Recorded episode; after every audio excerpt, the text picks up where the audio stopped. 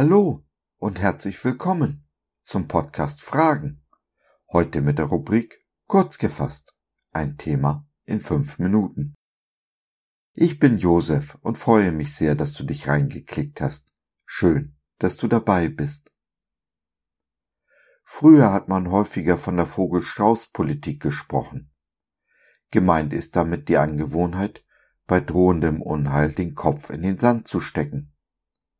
Heute hört man weniger davon. Warum eigentlich?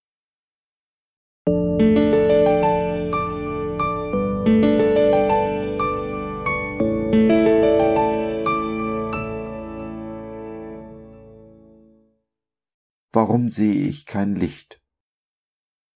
Wenn du die Augen vor der Dunkelheit verschließt, kannst du auch das Licht nicht sehen. Überlebt ein Strauß, wenn er den Kopf in den Sand steckt? Da ist ein Licht, das da scheint an einem dunklen Ort, bis der Tag anbricht und der Morgenstern aufgeht in euren Herzen. 2. Petrus 1, Vers 19b. Es gibt nicht wenige Christen, die meinen, wenn sie mit Jesus gehen, dann wäre alles Licht. Sie verleugnen die Dunkelheit. Diese Christen glauben zum Teil, wenn Dunkelheit in ihr Leben bricht, dass sie dann etwas verkehrt gemacht haben, nicht fest genug geglaubt, vertraut oder gebetet zu haben. Aber das Leben mit Jesus bedeutet nicht die Abwesenheit von Leid. Ganz im Gegenteil.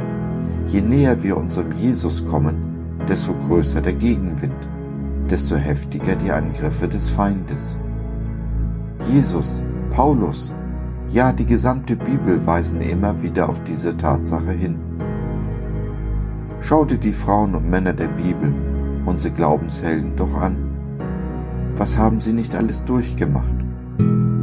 Jesus selbst hat den höchsten Preis gezahlt. Ihm war so Angst und Bange davor, dass Blut aus seiner Stirn trat, wie Schweiß. Warum glauben wir also, wir kommen um das Leid herum? Warum meinen wir, die Augen vor der Dunkelheit verschließen zu müssen, wie ein Baby, das glaubt, wenn es sich die Augen zuhält, wird es nicht gesehen. Wie ein Vogelstrauß, der meint, wenn er den Kopf in den Sand steckt, trifft ihn das Unheil nicht. Ist uns klar, dass wenn wir die Augen schließen, wir auch das Licht nicht mehr sehen? Sicher, wir können mit geschlossenen Augen hell und dunkel unterscheiden. Und mit geschlossenen Augen sehen wir das Dunkle die Fehler des anderen besonders gut. Jemand sagte mir kürzlich, er hätte eine Aura, mit der er schlechte Menschen erkennen könne. Welch ein Unsinn. Jeder Mensch kann in jedem anderen Menschen die Fehler sehen. Das ist keine Kunst. Nur die Liebe deckt die Fehler zu, versteht, vergibt und verzeiht. Aber das, was wir bei geschlossenen Augen als Licht empfinden, ist nur ein schwacher Schein, ein Abglanz. Das eigentliche Licht sehen wir nicht. Und so kommt es, dass wir über kurz oder lang enttäuscht sind, denn der Schein ist ja nicht das Licht, das Jesus uns versprochen hat und kann daher die Versprechungen des Lichts auch nicht halten.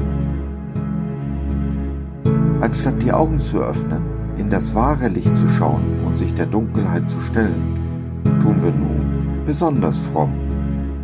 Wir erzählen jedem, ob er es hören will oder nicht, wie gut es uns doch mit unserem Jesus geht, wie viel Freude wir haben und dass die Dunkelheit so weit weg ist.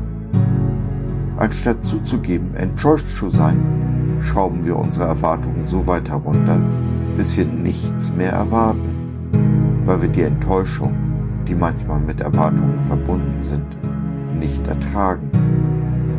Denn es kann ja nicht sein, was nicht sein darf. Wer nichts mehr erwartet, wer nichts mehr bittet, empfängt auch nichts.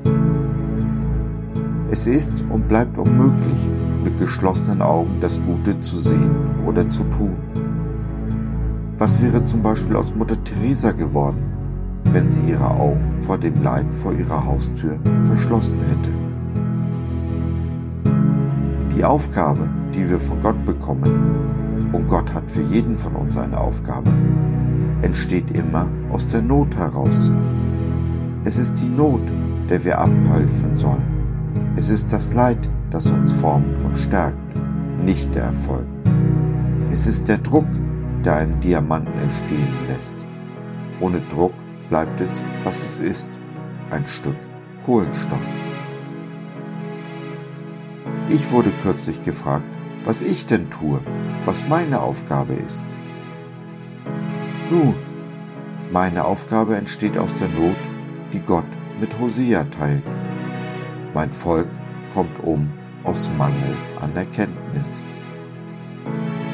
Dieser Not entgegenzutreten, ist die Aufgabe, die mir Gott gegeben hat, samt allen Gaben, die ich dazu brauche. Tja, und dann sind da die, die, je mehr man sie ermutigt, umso fester ihre Augen schließen. Diese sind meine persönliche Not.